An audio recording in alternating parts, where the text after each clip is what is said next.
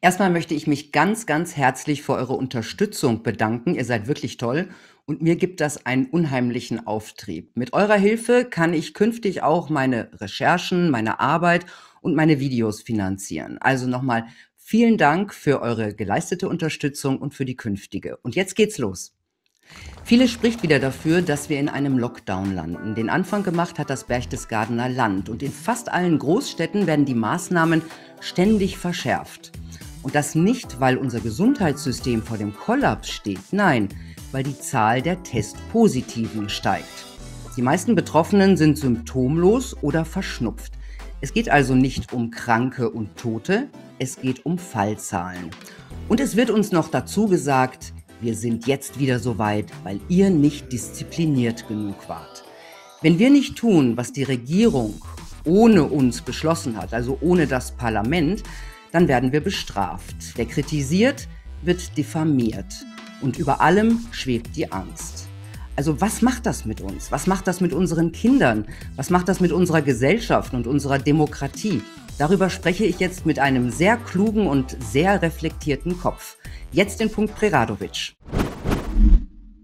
Hallo Gunnar Kaiser nach Köln. Hallo Milena Preradovic. Ich freue mich, dass ich da sein darf. Ich freue mich auch ziemlich. So, jetzt stelle ich Sie kurz vor. Sie sind Schriftsteller, Philosoph und Journalist, haben in Köln Philosophie, Germanistik und Romanistik studiert. Ihr Debütroman Unter der Haut erschien vor zwei Jahren und wurde in mehrere Sprachen übersetzt. Als Journalist arbeiten Sie im Bereich Literatur, Kultur und Philosophie, unter anderem für den Schweizer Monat, die Jüdische Allgemeine, die Taz, die NZZ, die Berliner Zeitung und den Rheinischen Merkur. Und sie betreiben seit vier Jahren den YouTube-Kanal Kaiser TV, den ich auch sehr gerne sehe, wo sie sich in letzter Zeit auch damit befassen, was diese Krise mit unserer Gesellschaft macht. Und äh, das wäre auch gleich meine erste Frage. In was für einer Gesellschaft leben wir momentan? Ist es noch eine demokratische? Ja, ich denke, es ist eine demokratische Gesellschaft, sonst äh, könnte auch das, was jetzt vielleicht gerade passiert, dass so die ersten Gegenstimmen auch äh, kommen, auch laut werden äh, im, in Parlamenten, also von äh, Politikern, aber auch vor allem von äh, Journalisten und, und Intellektuellen. Das könnte dann vielleicht nicht so sein, wenn, wenn schon in einer Diktatur wären. Aber die Frage ist natürlich, ob äh, wir in einen Zustand reinschlittern und in den letzten Monaten auch reingeschlittert sind, der vielleicht so eine Aushöhlung von demokratischen Prinzipien äh, bedeutet. Also es steht draußen Demokratie dran, aber in Wirklichkeit äh, haben wir ja gesehen, ist zumindest nicht mehr die Gewaltenteilung so eingehalten worden. Das ist nun mal jetzt auch von dem, dem Grundgesetz vorgesehen und das ist auch in den meisten demokratischen Staaten auch so vorgesehen. Wenn es einen Notstand gibt, dann gibt es eben auch Notstandgesetze und dann kann die Exekutive hier durchregieren. Aber die Art und Weise, mit der das geschehen ist und auch das akzeptieren und auch das, ja, das willfährige Abnicken und ja, die werden schon äh, das Richtige tun, die werden schon Recht haben, mit deren dann eben dann Freiheitsrechte und Bürgerrechte so ohne weiteres aufgegeben worden sind, das lässt mich schon ein bisschen konsterniert dastehen, denn was soll denn noch alles passieren oder was könnte eben noch alles passieren, äh, mit dem man uns diese Freiheitsrechte dann noch länger wegnimmt oder noch mehr davon wegnimmt? Und da sollten wir doch sehr vorsichtig sein. Mhm, Sie haben gerade gesagt, die Intellektuellen melden sich ähm, ist eigentlich gar nicht so das, was ich in den letzten acht Monaten erlebt habe. Ich habe mich immer gefragt, wo sind die eigentlich? Wo sind zum Beispiel ihre Kollegen, die Schriftsteller? Wo sind die Künstler? Das sind doch die Menschen, die für Grundrechte eintreten, die ähm, gegen äh, Einengung der Meinungsfreiheit oder so. Wo waren die die ganze Zeit und wo sind sie jetzt? Es ist erstaunlich, ja. Man sollte wirklich denken, die Schriftsteller, die Philosophen, die Intellektuellen hm. als das Gewissen der Nation, die sollten doch gerade darauf achten, dass sozusagen auch mit der freien und unabhängigen Presse als vierter Macht äh, im, im Staat, dass eben die Macht nicht zu sehr überhand nimmt und die Freiheiten zu sehr eingeschränkt werden. Das hat, glaube ich, ganz stark damit zu tun, dass es eine total neue Situation ist und dass wir hier eine Rhetorik serviert bekommen, die ganz stark an das wirklich Intime herangeht, an nicht nur die Sicherheit, die Sicherheit, das Sicherheitsgefühl des Menschen, sondern auch an die Gesundheitsbedürfnisse. Und jeder Mensch möchte gesund sein und es ist auch eine Pflicht der Gesellschaft, dass wir hier so miteinander umgehen, dass andere gesund sein können. Und das ist eine derart geschickte Rhetorik, dass die Intellektuellen darauf gar nicht vorbereitet waren. Die sind immer gut, wenn es heißt, der Kapitalismus zerstört unsere Lebensgrundlagen. Also zum Beispiel alles, was ähm, Umwelt äh, angeht, ja, die, diese Bedrohung sozusagen. Und ähm, der Kapitalismus entfremdet uns von uns selbst, wenn wir zum Beispiel auf die wahren, äh, die wahren Ästhetik gucken und die Unterhaltungsindustrie und das alles oberflächlicher wird. Und die sind auch gut darin zu gucken, wenn zum Beispiel populistische Politiker oder wirklich diktatorische Politiker von oben durchregieren ähm, und dann eben ihre Rhetorik nur benutzen, um weitere Freiheiten einzuschränken, wie das zum Beispiel nach 9-11 der Fall war. Da gab es eben sehr viele äh, Intellektuelle, die gesagt haben, Moment, wir können doch nicht alle unsere Freiheiten aufgeben für diese Sicherheit, die da im Grunde genommen doch nur vorgegaukelt wird. Im Grunde genommen dient das doch ganz anderen Interessen, Patriot Act und so weiter.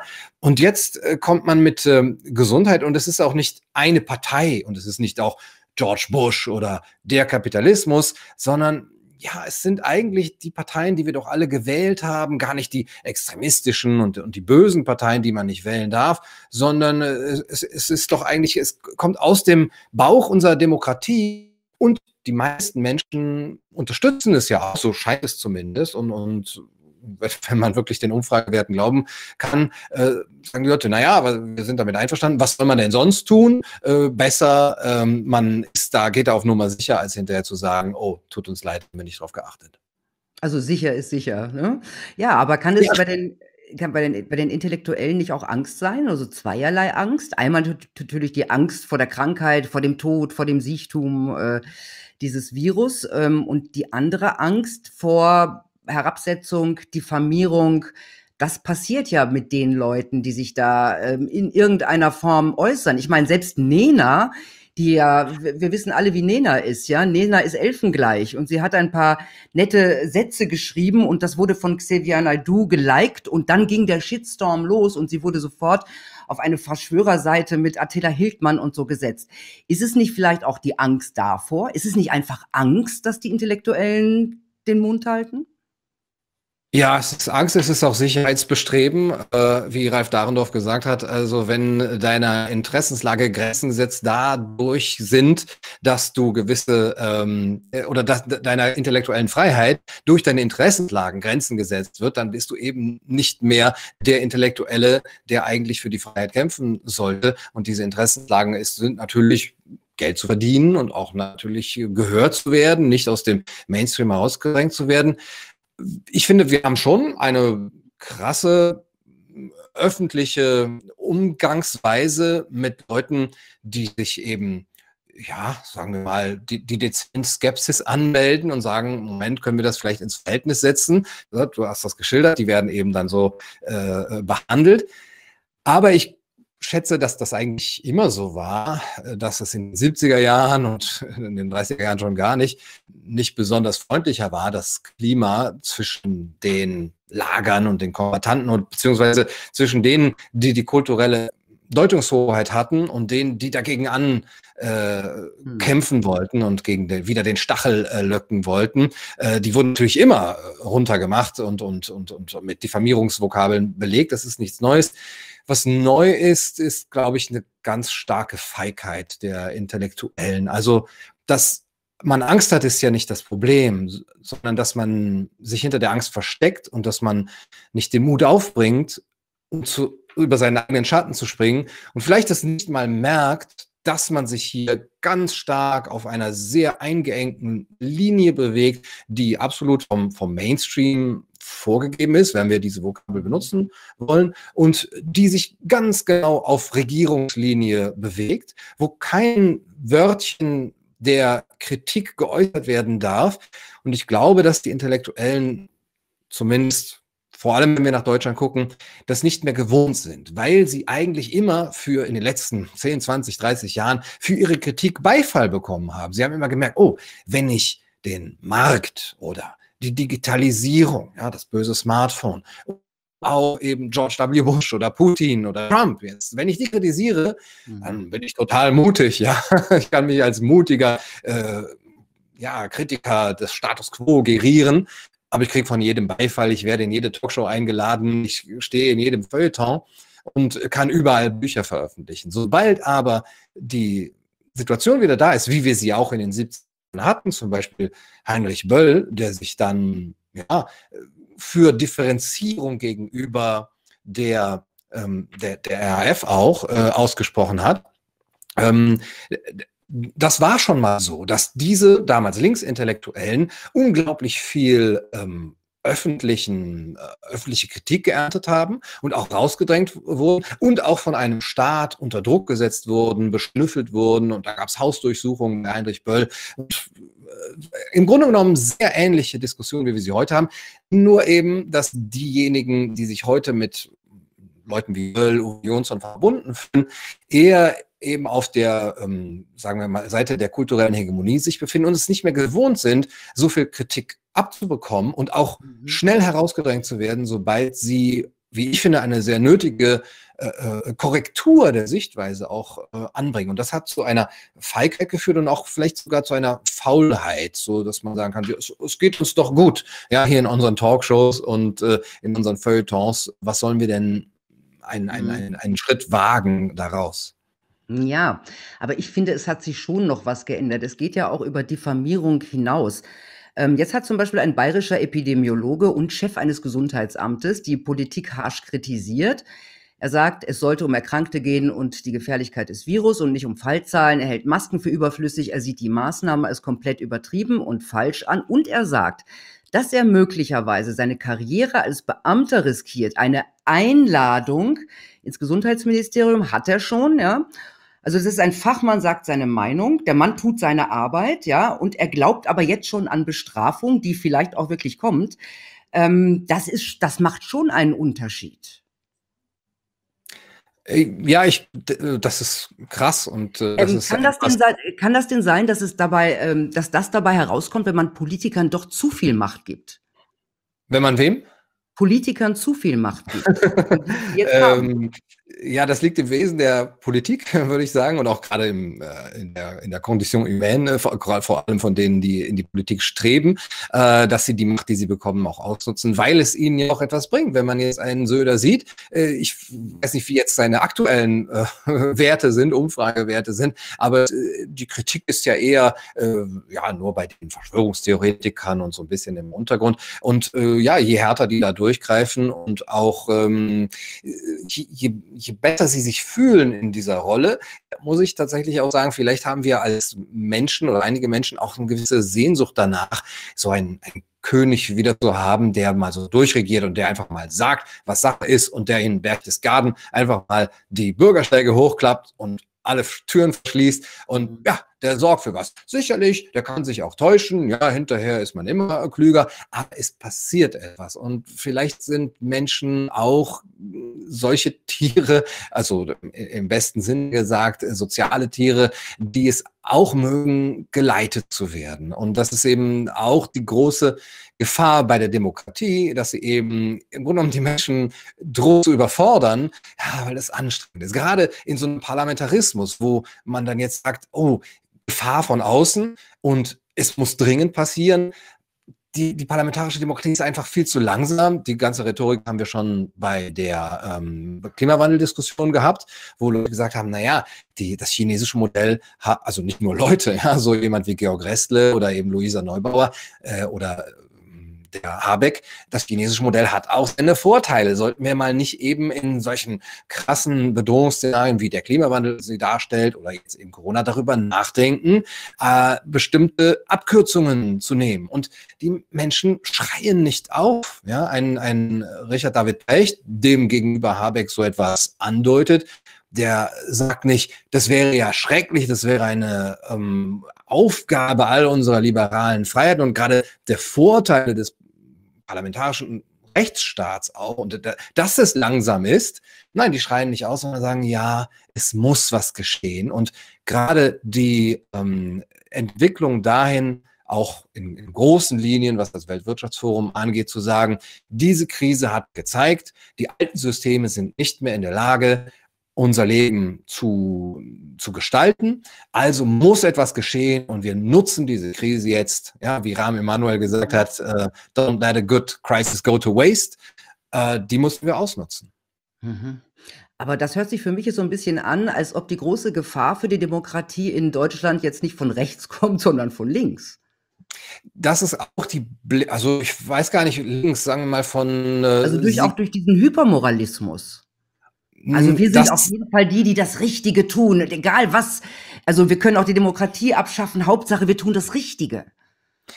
Ja, genau. Äh, mhm. Also Hypermoralismus sehe ich auch in der Gesellschaft, wobei ich überzeugt davon bin, dass wenn die Rechten die kulturelle Hegemonie haben, sie genauso mit einer Hypermoral vorgehen werden, weil es eine sehr schöne Waffe ist und eine sehr einfache. Man kann es sich sehr bequem damit machen und gleichzeitig gut aussehen. Wer würde das nicht benutzen? Der wäre schön blöd. Aber ähm, ich, also ich glaube, dass die Rechten das nicht benutzen, ist einfach, weil sie nicht diese kulturelle Hegemonie im Moment haben, damit es eben wirkt.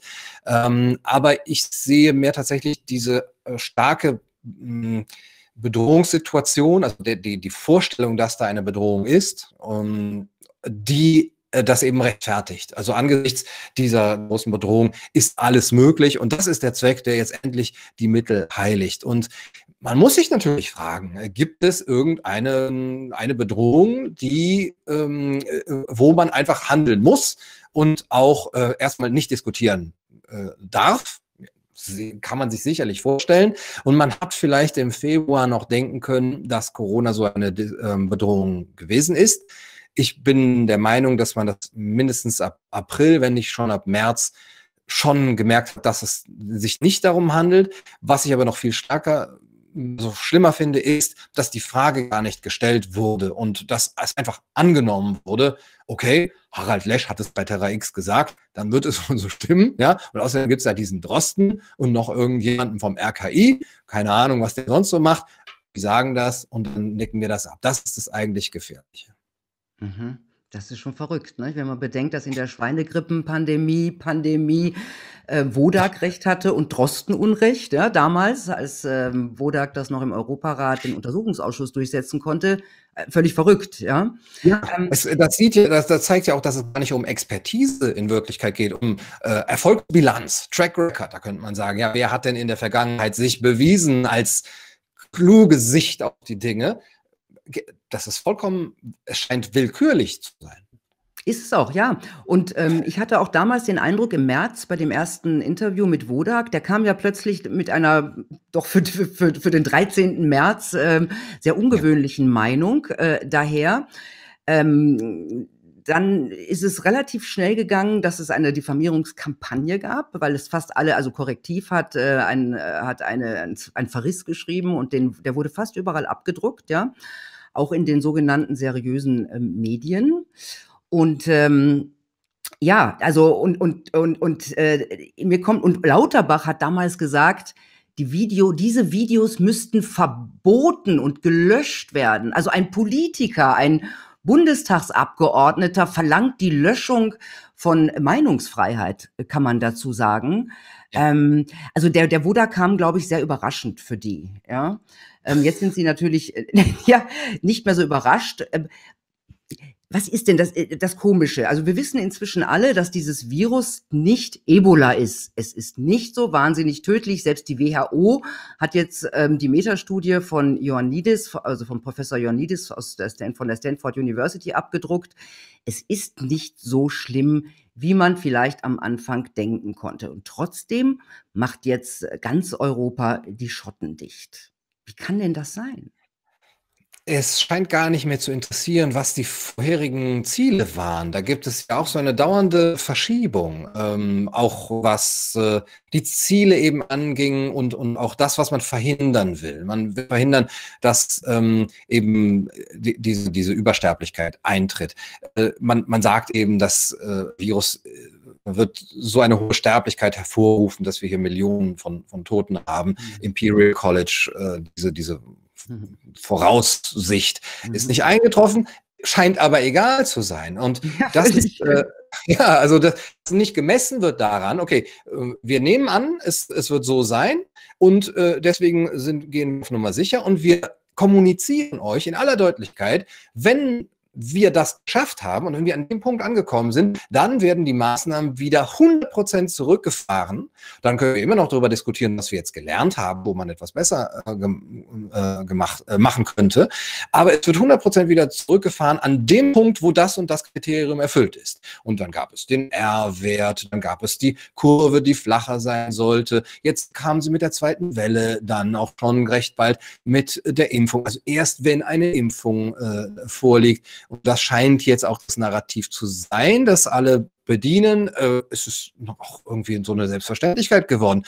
Auch Daniel Kehlmann, den ich ja hier jetzt auch lobend erwähnen möchte, der in der Welt ein gutes Interview gegeben hat, wo er sich auch kritisch geäußert hat und gesagt hat, das ist schon eine Art Hysterie, das ist ein Hygienetheater und das hilft uns nicht. Sagt, nimmt aber auch, wie selbstverständlich an, naja, aber wenn die, wenn die Impfung dann kommt, dann äh, wird das eben alles viel besser aussehen. Und, und wir, äh, wir haben uns auch unsere Gesellschaft hat, ist eigentlich recht gut damit zurechtgekommen, sagt er, dass sie gemerkt hat, wir können die Freiheiten nicht auf Dauer einschränken. Und es ist relativ schnell zu einer Normalität gekommen, sagt mhm. er. Also, dass, dass man sozusagen dort auch wieder jetzt Verhältnismäßigkeiten hergestellt hat, dass sich gar nicht so, vielleicht sind nicht alle seine dystopischen Sichten direkt in Erfüllung gegangen. Dass wir, so schnell geht das ja auch nicht. Ne? Das ist eine sehr langsame Entwicklung, die, wie ich meine, auch in vielen Wellen gehen wird. Wir werden uns immer weiter daran gewöhnen. Ähm, man könnte vielleicht sagen, bei der Schweinegrippe, bei der Vogelgrippe hat es noch nicht so funktioniert. Ja, da hat man mit dieser Angst gearbeitet und das hat sich hinterher eben als alles so harmlos herausgestellt. Jetzt arbeitet man damit und man gewöhnt die Menschen an solche Maßnahmen wie Impfpässe, die, ne, digitale mhm. äh, Identitäten, die mit Impfpässen und mit Gesundheitsdaten verbunden sind, mit Chippen von Leuten, mit Drohnenüberwachung, wie, sie, wie wir sie im März auch in Deutschland sogar hatten, ähm, und Social Distancing und so weiter, dass die Ordnungsämter in, in die Wohnung reingehen. Weil wir gewöhnen die Leute daran, dass denunziatorisch äh, auf den anderen blicken und, und, und ihn, ihn verdächtigen, der hat die Maske nicht richtig auf, der trifft sich doch mit jemandem, der nicht aus seinem Haushalt ist und so weiter. Und was das mit den Kindern macht, die ja noch viel prägsamer, prägbarer sind, ist nochmal eine ganz andere Sache. Mhm. Wenn das über mehrere Jahre weitergeht, welche, welche Generation wächst dann heran? Und ja, welche? Ja, also erstmal eine sehr verschreckte, glaube ich, kann ich mir vorstellen, äh, die ähm, auch gleichzeitig so eine Art, das ist, das ist Kindern deren Moral, was auch total normal ist und verständlich ist. Kinder wollen das erfüllen und sie hören von ihren Eltern und von ihren Lehrern, und das sind Personen, die sie normalerweise respektieren und die für sie eine Welt bedeuten, die Maske ist gut. Du schützt, du bist solidarisch und Kinder wollen, nicht um solidarisch sein, aber Kinder wollen helfen und gut sein. Und, äh, und, und ihnen wird ein, ein Instrument aufgezwungen, das sie noch gar nicht hinterfragen können, als das ist es wirklich sinnvoll, hilft es wirklich und ist es nicht vielleicht sogar schädlich. Und das vielleicht das Beste wäre noch, dass sie hinterher eine ganze Generation hinterfragt, was haben unsere Eltern, unsere Lehrer damals mit uns gemacht? Was haben sie uns für einen Quatsch eingeredet? Und ähm, ich schätze, dass es nicht so kommen wird, aber da das wäre vielleicht schön, dass es so ein Aufwachen äh, gibt. Ähm, wobei ich ja nicht, vielleicht viele wissen, dass gegen Maskentragen an sich äh, bin. Wer eine Maske tragen will, soll die halt tragen. Ich bin aber gegen den Zwang, Zehnjährige über acht Stunden zu zwingen, eine Maske zu tragen, solange es noch nicht wirklich gut äh, wissenschaftlich hinterlegt ist, dass das nicht auch einen gesundheitlichen und auch psychischen Schaden bei den Kindern hervorrufen. Ja, aber das interessiert gar nicht. Also ähm, es gibt einen aufrechten Kinderarzt, der sich dafür einsetzt, dass die, äh, dass eine Unterstudie gemacht wird, was Kindern und was Kinder und Masken angeht. Ähm, der hat unheimlich viel Ablehnung erfahren, ja, äh, hat auch schon Angst um seine, um seine Zulassung. Ähm, inzwischen sieht es so aus, als ob, als ob man ihm hilft, dass diese Studie gemacht wird. Aber von der Politik gab es keinerlei Interesse daran. Das ist ja auch schon völlig absurd. Das ist doch eine Empathielosigkeit ohnegleichen, oder? Ja, die Empathie ist ja das, was wenn wir von dieser Seite sprechen wollen, gerne eben äh, auf äh, als Monstranz vor sich hergetragen wird. Äh, seid doch empathisch. Äh, die die Covidioten, das sind ja alles äh, unempathische Egoisten. Aber ich finde wirklich, ist es nicht nur empathisch eben auch auf die auf die Kinder und auf zum Beispiel auch auf die alten Menschen, ja, die vielleicht gar nicht in, in Isolation sein möchten, vielleicht gar nicht. Es gibt viele, die sagen, äh, ja, dann lass mich an Covid sterben von mir aus, aber ich möchte meine Enkel sehen und ich möchte meine letzten Lebenstage äh, und Wochen und Monate äh, möchte ich würdig verbringen. Ja, und, und dass denen das nicht ermöglicht wurde und teilweise nicht ermöglicht wird.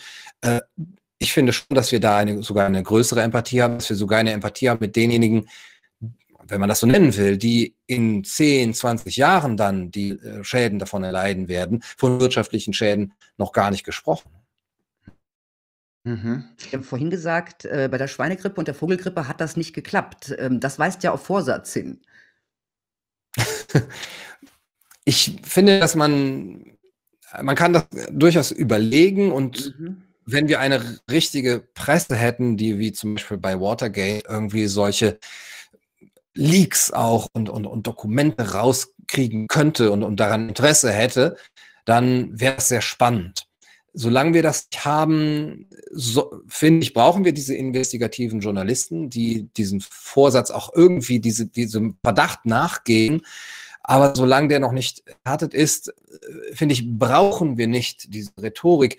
Wir müssen nicht damit ähm, spekulieren, das ist der Vorsatz, sondern es ich finde, es reicht allein zu sehen, wie schädlich das jetzt ist. Ob es Dummheit ist, ja, Ignoranz oder tatsächliche Böswilligkeit oder andere Interessen. Ähm, das ist natürlich ein großer Unterschied, aber für die Kritik von, von, sagen wir, von unserer Seite daran, macht es erstmal noch nicht so einen Unterschied. Es ist vielleicht sogar, wenn man strategisch denken will, vielleicht sogar klüger, um sich nicht diesen Verschwörungstheoretiker-Vorwurf einzuheimsen ja. und zu sagen, ja, von mir aus ist das alles äh, geplant oder ne? nicht geplant. Das ist auch kein Unterschied. Ja, die Schere ist schon im Kopf, ganz klar. Ja, ja. Jeder, der irgendwelche Thesen äußert, wobei ich es völlig normal finde, eigentlich auch Thesen zu äußern. Eigentlich war das ja auch, ist das ja auch eine wissenschaftliche Herangehensweise. Ähm, jeder, der das tut, sagt aber, ich bin kein Verschwörungstheoretiker. Ja, wollte ich nur schon mal sagen. Also ich sag mal, ich bin kein Verschwörungstheoretiker, aber ich möchte mal eine These wagen. Ähm, ich habe so ein bisschen den Eindruck, dass wir zu Gehorsam erzogen werden sollen. Ja, also auch äh, so, ihr wart nicht diszipliniert genug und äh, ihr müsst das jetzt richtig machen und so weiter. Kann es denn sein, vielleicht ist das auch ganz doof, was ich jetzt sage, ähm, dass der Westen Angst hat, wirtschaftlich nicht mehr konkurrenzfähig zu sein mit einer freien Gesellschaft, gegenüber China zum Beispiel? Also dann sprechen Sie von den Politikern oder vielleicht auch äh, den Unternehmern der Wirtschaft, die da vielleicht sagen, wir, wir brauchen gehorsame. Theorie, nur eine These, ne?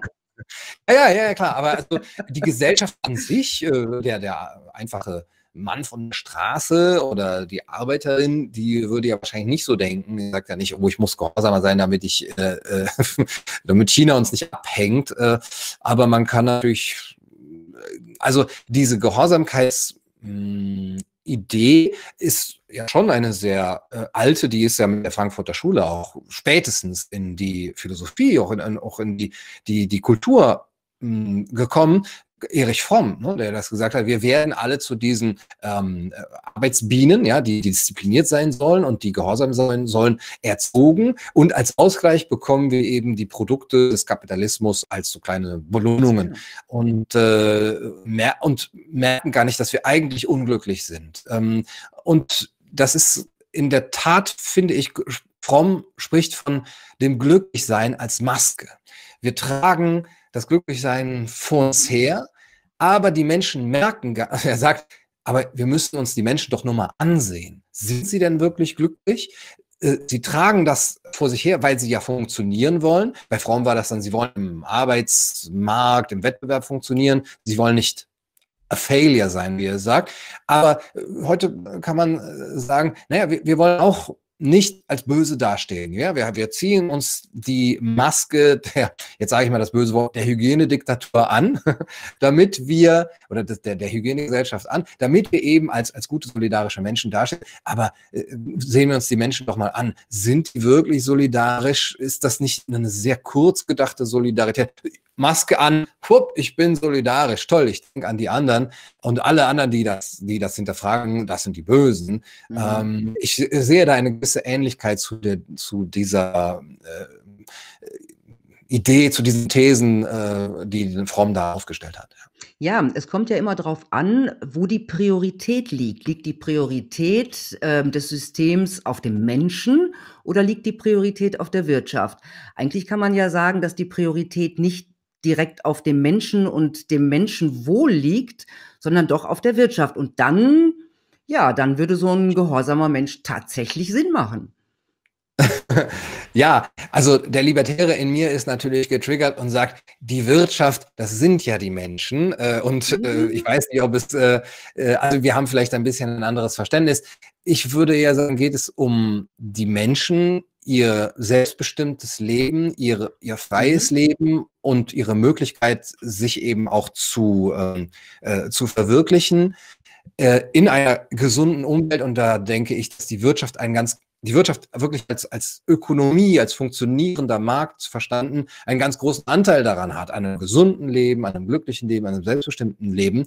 Und auf der anderen Seite, oh, da geht es um Macht. Und das ist vielleicht das, was wir auch, was, was Sie jetzt auch unter Wirtschaft verstanden haben. Das sind Machtgelüste von Leuten, die ähm, äh, denen es darum geht, ja, im Wettbewerb natürlich, aber es ist nicht der Wettbewerb auf dem Markt. Ja, ich biete das beste Produkt an und äh, mache die Leute dadurch irgendwie glücklicher oder gebe ihnen äh, Lohn und Brot, sondern äh, wie kann ich meinen Konkurrenten ausstechen? Und das funktioniert nun mal über Machtspiele, über Lobbyismus, über Korruption, über Hinterzimmer und äh, da sehe ich eher den Gegensatz.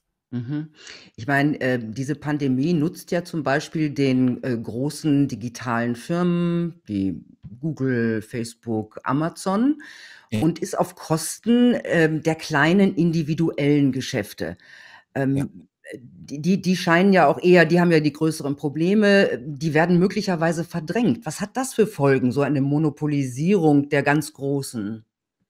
Ja, ähm, also da würde ich auch sofort mitgehen, wenn es da ähm, Verdacht gibt, dass die das unterstützen, Amazon, vor allem Facebook, aber äh, zum Beispiel in ihrer Zensur oder ähm, eben in den ähm, äh, in, in, in der Unhinterfragbarkeit der Maßnahmen, würde ich sagen, ja, die haben ein großes Interesse daran und äh, da bin ich, da ist man, glaube ich, wirklich kein Verschwörungstheoretiker, sondern das ist einfach das Eigeninteresse von solchen großen Konzernen, äh, das zu unterstützen, alles das, was die kleinen Bewerber eben aus dem Markt drängt. Und das wird äh, natürlich zu einem weiteren äh, Destruktion des Mittelstandes führen, der eigentlich schon, ich bin kein Wirtschaftswissenschaftler, aber so, wenn ich da äh, einigen zuhöre, eigentlich schon äh, vollzogen ist und im Grunde genommen jetzt nochmal kaschiert äh, wird, dass im Grunde genommen ja das, was eigentlich so das, das Rückgrat der, der Gesellschaft äh, ist, dass das verlagert wird und dass es dadurch auch eine ganz starke Schere dann geben wird, mhm. in, äh, auch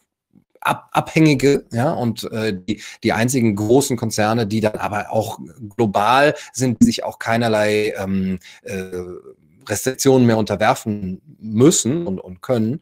Äh, und eben auch einer Wirtschaft, die wirklich dirigistisch so von oben geführt wird, wie in China, die dann äh, sagt, wir können eben diese, die, diese Restbestände des Marktes, die können wir dann auch noch wegfegen und, mhm. und aufsaugen. Es geht ja nicht nur um die Wirtschaft, sondern auch um das geistige Wohl. Also wenn man die Wahl hat, man kann wählen zwischen, äh, weiß ich nicht, äh, dem großen Buchhandel oder Amazon oder kleinen, dem kleinen Buchladen, man hat seine kleinen äh, Boutiquen, man kann ähm, im Grunde sein individuelles Ich ja auch ausleben, dadurch, dass man viel Wahl hat. Und wenn das weg ist, dann ähm, sind wir abhängig, viel, viel abhängiger von ganz wenigen das macht doch auch was mit uns.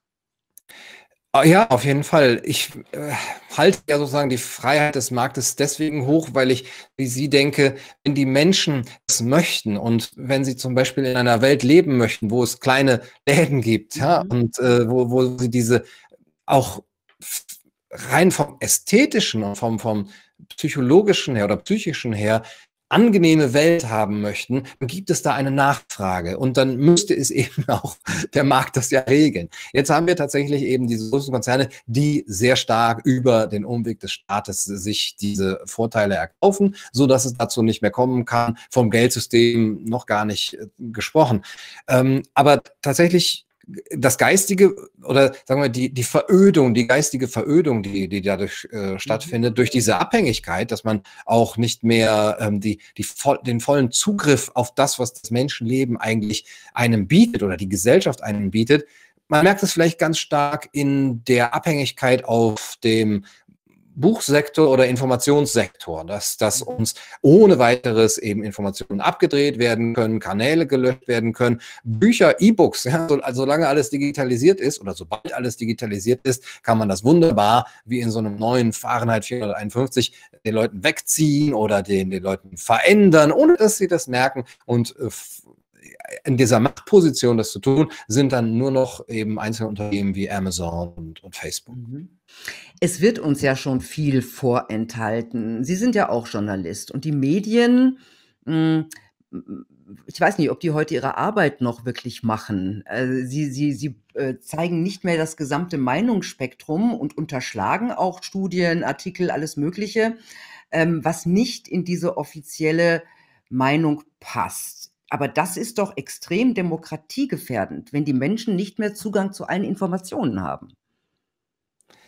Ja, also erstmal einhellige Zustimmung, wobei man natürlich sagen kann, die äh, Zugang ist doch eigentlich immer noch möglich. Das ist ja auch das, was von vielen die, äh, die Kritik an der Einschränkung der Meinungsfreiheit eben vorgebracht äh, wird, zu sagen, naja, aber man kann doch sich äh, ohne weiteres einen Blog machen oder einen YouTube-Kanal aufmachen und man kriegt doch alle diese, diese Sachen.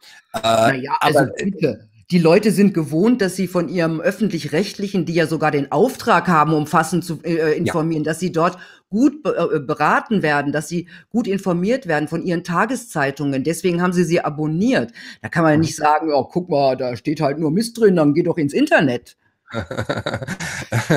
ja, also bei den öffentlich-rechtlichen würde ich auch noch stärker zustimmen, weil das ist die, die Pflicht und dafür bezahlen wir auch, ja, und dann haben die auch eben die Pflicht, das äh, in, in großer Bandbreite und äh, wirklich da auch gesellschaftliche ähm, Strömungen und Nöte auch abzubilden und, und zu beantworten.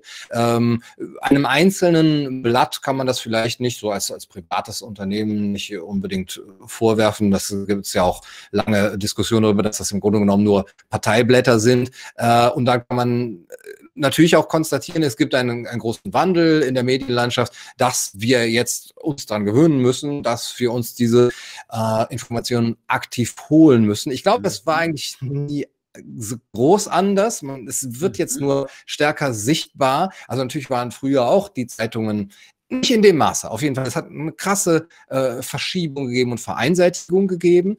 Ähm, aber man konnte auch nicht in jeder Zeitung alles lesen, sagen wir so. Aber ich, ich würde sogar da sagen, wir haben sogar mit den heutigen neuen Medien noch mehr Möglichkeiten. Wir müssen sie uns nur erstens viel aktiver holen. Wir, wir, dürfen nicht mehr in dieser passiven Zuschauerrolle sein. Die Tagesschau wird uns das schon bringen. Und natürlich, es darf auch nicht diese, ich nenne es ja manchmal sanfte Zensur, wobei ich dann immer Kritik ernte. Da ist ja nichts sanft daran, wenn jemandem ein Kanal gelöscht wird oder wenn Videos gelöscht werden, Interviews mit, mit Dr. Wodak. Da ist nichts dran. Aber es ist äh, sozusagen keine vom harte Zensur, dass sie von einem Staat vorgegeben werden würde. Wobei man dann eben bei dem Netzwerkdurchsetzungsgesetz teilweise eben auch schon von so einem, so einer, so einer mittelharten Zensur, die dann mhm. irgendwann auch sehr hart wird, sprechen kann. Äh, aber äh, man kann natürlich auch, glaube ich, bei den klassischen Medien darauf immer so auf, auf positive ähm, Pflänzchen hinweisen und sagen, da, da, da ist schon ein bisschen Kritik jetzt, da wird etwas geäußert. Hier, ähm, zum Beispiel in der NZZ, die ein, äh, ein mhm. Interview bringt mit äh, Hans-Jürgen Papier, dem ehemaligen Bundesverfassungspräsident. Ähm, und ähm, von der sich ja sehr stark äußert, im Grunde zur Einschränkung äh, der Grundrechte und ähm, der kritisch ist gegenüber den Regierungsmaßnahmen. Genau, genau. Und ähm, ja, oder das Interview mit Daniel Kehlmann, Juli C. war sehr früh in der Süddeutschen Zeitung als kritische Stimme präsent. Das waren wenige aber man kann sie so ein bisschen als Feigenblättchen auch immer mal vorhalten. Oh, wieso? Wir haben die doch zu Wort kommen lassen. Aber natürlich ist der gesamte Duktus und auch äh, eben die, die, diese, diese, diese Diffamierungsstrategie, ja, äh, das sind aber eigentlich alles nur Spinner. Ja, bei, bei Papier und Julice traut man sich das noch nicht und bei Kehlmann auch nicht, das zu sagen. Aber alle anderen und eben es werden Faktenchecks eben nur in diese eine Richtung gemacht, die sehr dünn sind oft, die bei denen wirklich, äh, die nicht eine wissenschaftliche Auseinandersetzung sind mit, mit den Thesen eines Wodak oder Bhakti. Die werden aber nie in die andere Richtung gemacht, ja, Korrektiv oder der Faktenfinder oder wie die heißen. Das ist alles von einer, einer ganz starken äh, Agenda geprägt. Ja, sonst wäre das nicht so einseitig. Und ähm, da erleben wir eigentlich eine Entwicklung, in der, gerade in der Medienlandschaft, die absolut mh, hm, ja, äh, frivol, würde ich schon fast sagen, äh, ist, wenn wir uns die Herausforderungen der Zukunft mal vor Augen führen. Wie wollen wir denn als Gesellschaft mit, mit diesen Sachen umgehen, wenn unsere Medien so stark, ja, ich würde wirklich sagen, versagen? Mhm. Aber schon verrückt, ne, dass wir, äh, schon voller Hoffnung sind, weil die Süddeutsche ein Interview mit Juli C. macht. Und also das ist das schon bekloppt, oder?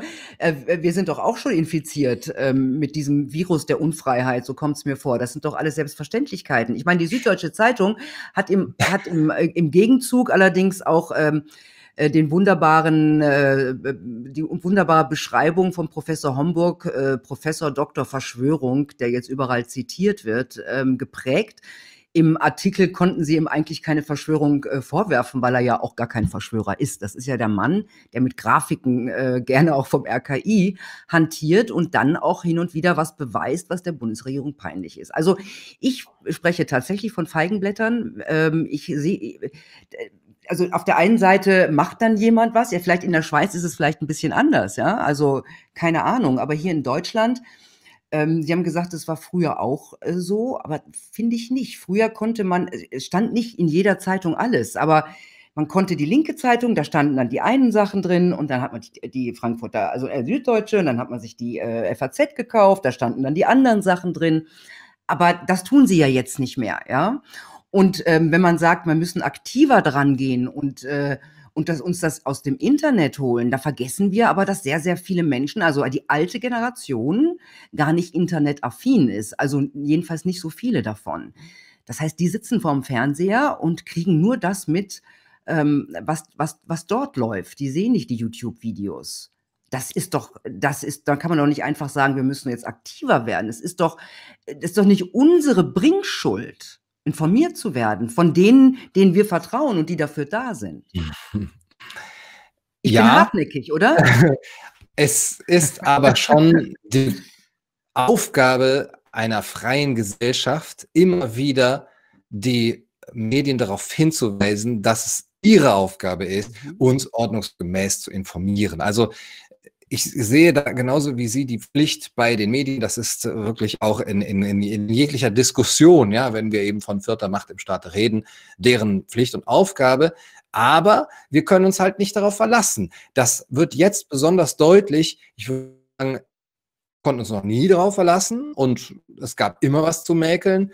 Aber ja, es ist jetzt besonders deutlich geworden, dass wir wirklich darauf drängen müssen. Und allein die Erfolge von ja, alternativen Medien oder YouTube-Kanälen weisen ja darauf hin, dass die Nachfrage absolut da ist und dass die Menschen, auch die ältere Generation, vielleicht nicht in dieser, in dieser Brand, Bandbreite, aber schon mhm. merkt, nee, nee, nee, nee, Moment, das, das, das kann so nicht sein. Und äh, das wird ein, das ist eine Entwicklung, die natürlich nicht von heute auf morgen geht. Aber wenn ich so sehe, wie viele, ähm, ja, ich sag, ich sag es ruhig, ältere Menschen mir schreiben und ich gucke gar nicht mehr Tagesschau, ich gucke äh, deinen YouTube-Kanal und ich lese den und den Blog und so.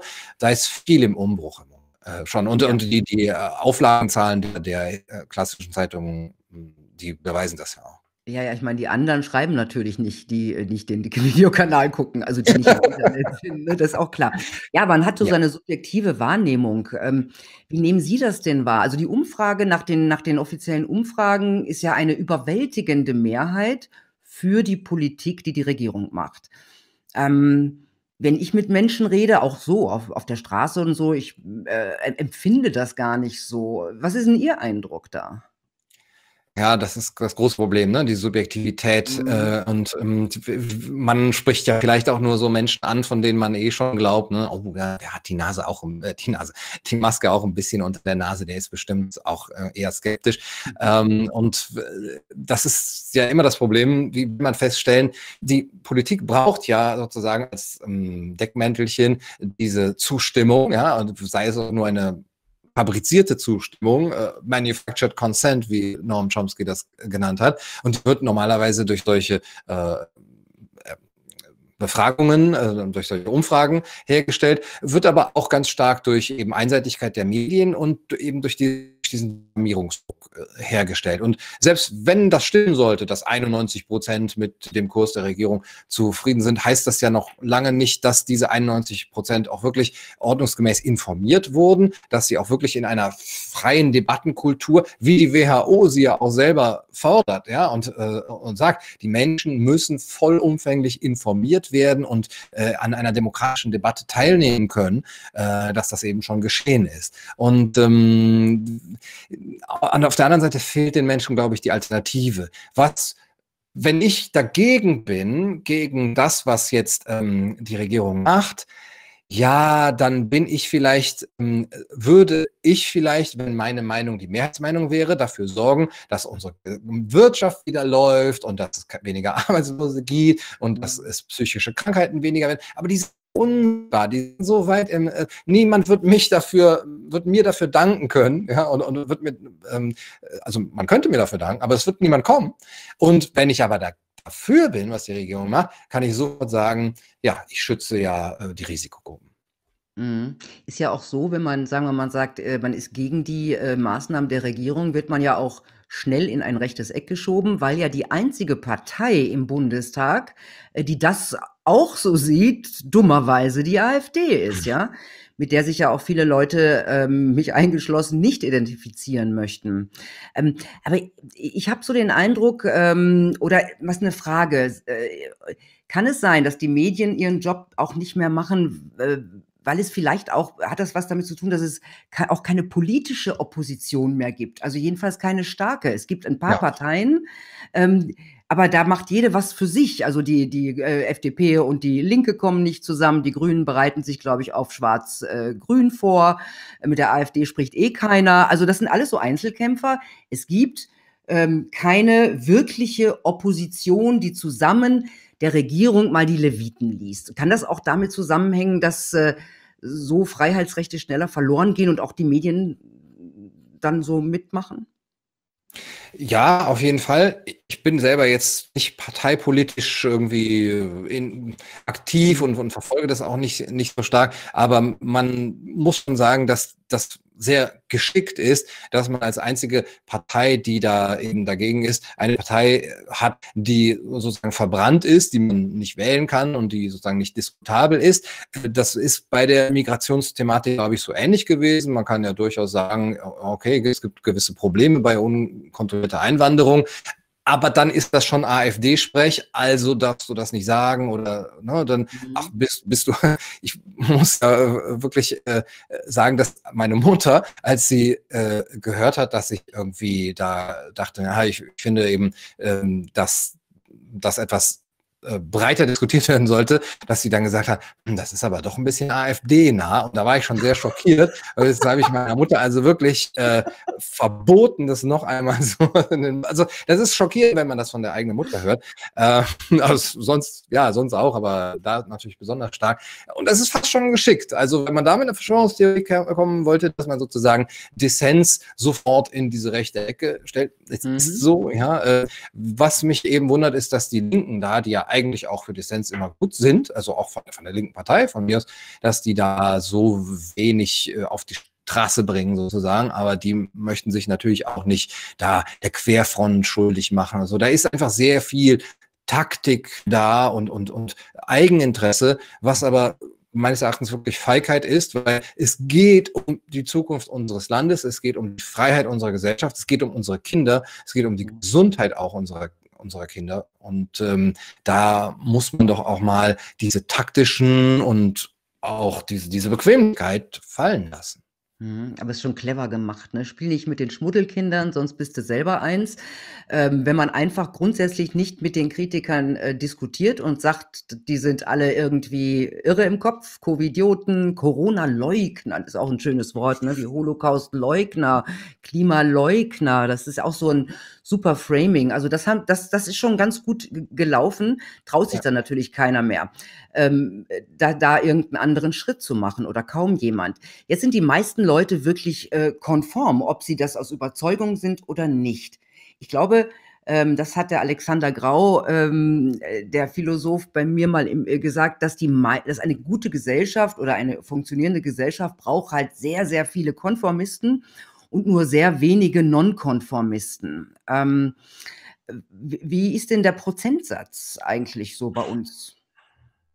In einer funktionierenden Gesellschaft ja. wie unserer oder so? Ist schwer zu sagen, aber ich würde natürlich auf jeden Fall zustimmen.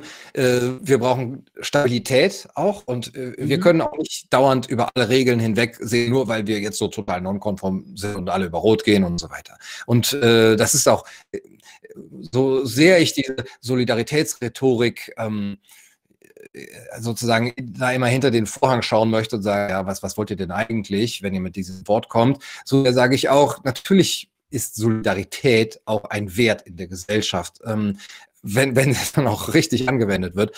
Äh, und es braucht wenige, die aber immer wieder diesen, also ähm, der, wer war es, wer war es? Ähm, The Tyranny of Opinion von Russell Blackford, genau, das Buch steht da, deswegen äh, habe ich es noch so im Kopf. Der spricht von der Galileo-Persönlichkeit. Es braucht immer wieder äh, Charaktere, die wie Galileo einfach sich nicht drum scheren und auch ja, natürlich bekommen die das natürlich ab, und, aber dadurch die Gesellschaft ein Stück weiterbringen. Und wir brauchen aber eine Gesellschaft, die diese Leute auch ehrt. Ähm, es wird immer wieder das ist, das kaufen die damit ein. Das ist sozusagen, man kann nicht Nonkonformist sein und dafür dann Beifall erwarten und äh, Bundesverdienstkreuze, äh, sondern natürlich kriegt man diese Kritik.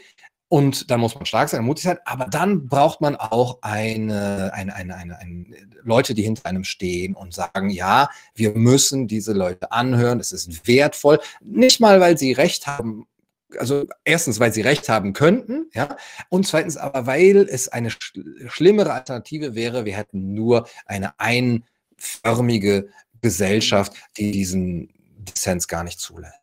Ja, die werden alle nur posthum ge geehrt, habe ich so den Eindruck, ja. ja äh, vielleicht werden wir irgendwann mal einen Attila Hildmann-Platz in Berlin haben. Oder oh, das glaube ich allerdings dann doch nicht. Ne? Ähm, äh, momentan verbreitet die Politik mit Hilfe der Medien, das sage ich jetzt mal so, weil ich wirklich den Eindruck habe, wirklich Angst und Schrecken. Ja? Äh, also es, anhand dieser positiven Tests wird jetzt ein neues großes Szenario aufgemacht, was alles Schlimmes passieren könnte. Äh, Karl Lauterbach prophezeit, wenn man nichts tut, 50.000 Tote in der nächsten Zeit. Also, aber die Politik macht nicht nur Angst, sondern es werden jetzt auch Schuldige ausgemacht. Das ist ja auch immer ganz, was ganz beliebtes. Also das sind die Party People, ja, die jungen Leute, die undiszipliniert sind. Es sind die türkischen Hochzeiten, also gerade die ausländischen Hochzeiten, wo viele, wo viel gefeiert wird, ähm, auch jetzt im Berchtesgaden, ähm, hieß es erst, obwohl man nichts wusste, ja, da hieß es dann, ja, was ist wahrscheinlich, das, man, man munkelt schon, dass es wieder dass irgendwelche illegalen Partys waren, das, wie sich das schon anhört. Ähm, was empfinden Sie, wenn Sie das hören, dass jetzt schon diese Schuldigen gesucht werden für alles, denen man, Menschen, denen man dann die Schuld geben kann? Ja, wir haben natürlich in unserem Land eine sehr schwierige Geschichte mit der Suche nach Sündenböcken. Und äh, ich glaube schon, dass da eine gewisse Ähnlichkeit ist, dass es da eine Strukturparallele gibt. Ich bin nicht gerne dabei mit so Verweisen aufs Dritte Reich oder so. Das ist schon noch einige Unterschiede. Aber wir haben Ähnlichkeiten, was die Massenpsychologie angeht, was den Gehorsam und die Konformität angeht. Und auf der anderen Seite eben dieses Ausdeuten von Sündenböcken, von Gruppen Jetzt war das im Dritten Reich so, dass es eben bezogen war auf einzelne Völkergruppen und das ist jetzt nicht so, wobei wenn man von türkischen Hochzeiten spricht, geht das schon sehr stark in die Nähe. Es gibt ja die Theorie von René Girard, einem französischen Religionsphilosophen, der sagt, Sündenböcke sind absolut wichtig für eine Gesellschaft, die sozusagen wie ein ähm, das eingebaut in sich, das zu finden, die eigene Schuld auf andere abzuwälzen und dann den Sündenbock eben dafür verantwortlich zu machen und äh, die Klippe runterzuwerfen. Und so ist man von der Schuld befreit. Das ist also immer so. Und wenn das immer so sein sollte in jeder Gesellschaft, dann wäre es wahrscheinlich klug, sich Gruppen rauszusuchen, die am wenigsten erkennbar sind. Also wenn man sagt, Party People sind jetzt die, die Sündenböcke, könnte man vielleicht sagen, niemand ist ja von seinem Wesen her als Party People geboren und so auf der Straße als Party People erkennbar. Also geschieht ihm sozusagen nichts. Niemand tritt dir eben jetzt die Haustür ein und sagt, du bist, gehörst auch zu dieser äh, Volksgruppe der Party People.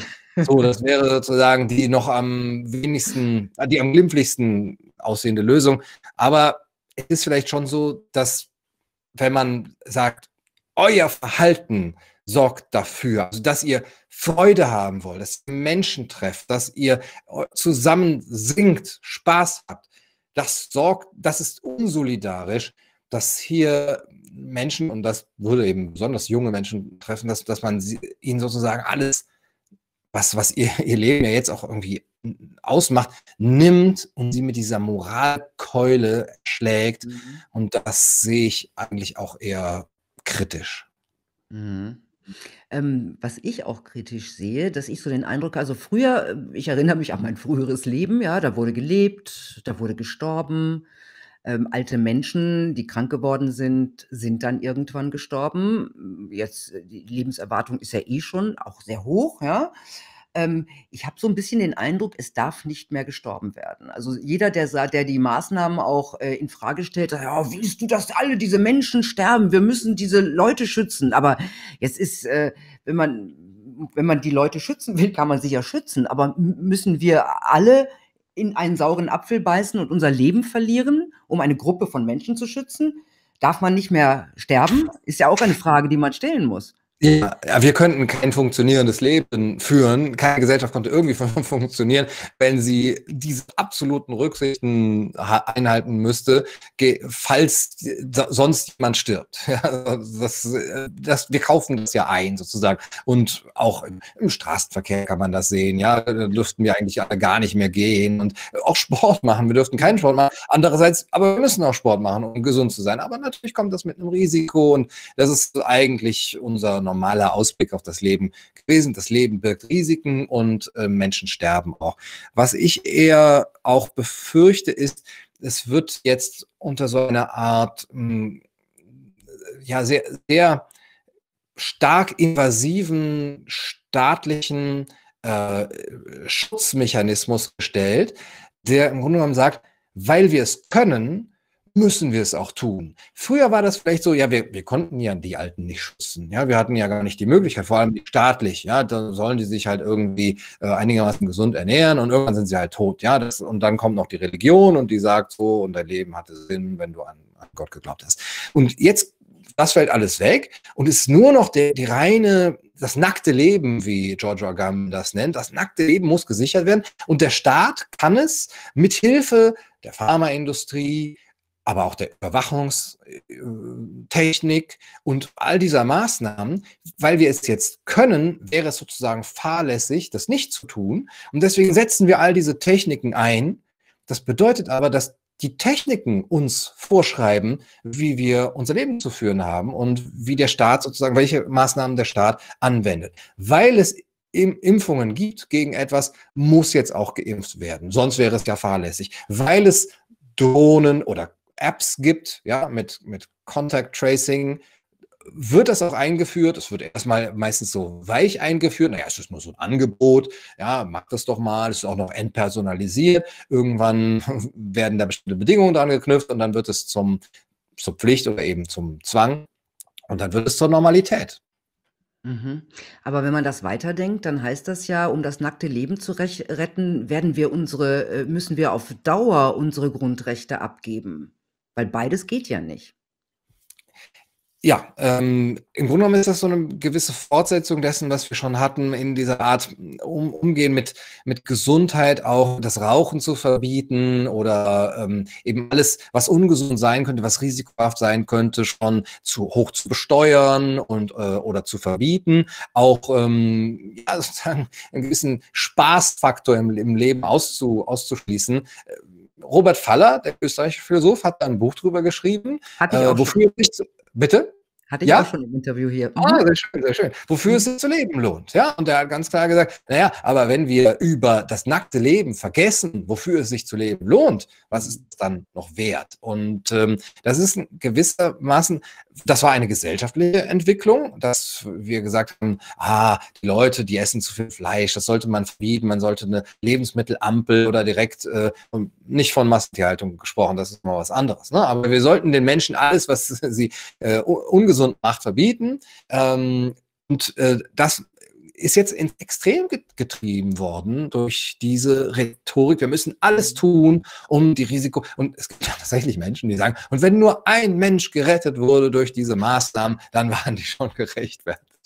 Gut, das ist natürlich jeglicher, jenseits jeglicher Diskussion, aber es, die Menschen denken, es gibt Menschen, die prinzipiell so denken. Mhm. Ähm, was sagt denn Ihre Erfahrung oder die Erfahrung der Geschichte, wenn man einmal diese Grundrechte abgegeben hat? Kriegt man die dann wieder zurück irgendwann, wenn die Notlage vorbei ist? Ja, wie gesagt, ähm, durch äh, es, es, man gewöhnt sich halt schnell daran und ähm, man sagt ja auch, naja, es ist ja nur für so kurz und dann wird es halt nicht wegge äh, weggemacht. Wir haben ja auch zum Beispiel noch die kaiserliche Weinschaumsteuer, aber die unterstütze ich natürlich. Ähm, die bekommt man weg, glaube ich, durch eine Revolution tatsächlich. Also, dass das noch, dass noch alles ganz neu äh, gemacht wird und dass dann die Leute, aber die passiert eben nur dann, wenn die Leute sagen, jetzt haben wir wirklich so eine starke Einschränkung unserer, äh, unserer Freiheiten. Normalerweise eigentlich durch Okkupation von außen, ja, dass man sieht, so wir wurden fremd äh, eben bestimmt und, und äh, fremd beherrscht und jetzt sind wir wie die Schweizer zum Beispiel und, und wehren uns dagegen. Und ähm, das ist jetzt aber mehr so eine Okkupation von innen. Ja, wir haben uns das ja selber eingebrockt und die Kinder, die jetzt aufwachsen, die mit diesen neuen Regeln aufwachsen, auch gesellschaftlichen Regeln, aber auch Gesetzen, ja, die, was haben die noch für ein Interesse? Die wissen ja nicht mal, die haben ja überhaupt nicht den Horizont, wo sie sagen können, ah, das war noch mal normal. Nein, nein, das, was sie jetzt erleben, ist ihre neue Normalität und von da aus geht es für sie weiter. Also unser Leben von früher können wir vergessen. Ja, ich bin da relativ pessimistisch, vor allem wenn ich diese globalen Anstrengungen oder globalistischen Anstrengungen sehe, jetzt wirklich das auf der gesamten Welt zu nutzen, um äh, hier im Sinne von, und das sind jetzt nur so Vokabeln, die nennen das dann Nachhaltigkeit, Green New Deal, Kreislaufwirtschaft, Energie, äh, äh, ähm, äh, dass, dass Energie zugeordnet wird, wer wie viel Energie benutzen darf und so weiter. Ähm, da, und das eben mit Impfpflicht, digitalen Ausweisen, Überwachung und so weiter, und einer ganz starken Digitalisierung, Eingriff der KI in, in äh, die Abläufe in der Gesellschaft. Das wird so stark betrieben und da ist noch so wenig. Also da müssten eigentlich die Intellektuellen, das ist im Grunde genommen der nächste Kampf. Also da würde ich jetzt tatsächlich sagen, wenn die Intellektuellen in den 20er und 30er Jahren vor dem Faschismus gewarnt haben und auch vor dem roten Faschismus, sagen wir so, ähm, dann ist jetzt ihre Aufgabe vor diesem, ich sag's mal, Globalfaschismus äh, zu warnen, der vielleicht mit einem freundlichen Gesicht daherkommt. Ja, Nachhaltigkeit hört sich alles gut an, wer sollte dagegen sein, der aber im Grunde genommen eine ganz zentralistische, planwirtschaftliche Weltregierung vorsieht. Das ist keine Verschwörungstheorie, das kann man wirklich nachlesen und das sagen die auch so. Die finden natürlich gut, aber das ist sehr, sehr gefährlich. Mhm. Vielen Dank, Gunnar Kaiser. Ich fühle mich sehr bereichert, äh, wenn auch nicht unbedingt erleichtert. das, das kriegen wir nicht hin mit der Erleichterung. Nee, nee. Aber vielen lieben Dank für das Gespräch nach Köln. Tja, liebe Leute, die Gesellschaft sind normalerweise wir alle. Die Politiker haben normalerweise ihre Macht von uns geborgt und dann wird im, Demo im, im Parlament demokratisch abgestimmt. Das ist jetzt alles anders. Wir sind raus im Moment. Es läuft ohne uns. Und ähm, da sollten wir verdammt aufpassen, damit es nicht auch in Zukunft ohne uns läuft. Also, weil Demokratie ist ganz schön zerbrechlich. Ich wünsche euch eine gute Zeit. Bis bald. Tschüss.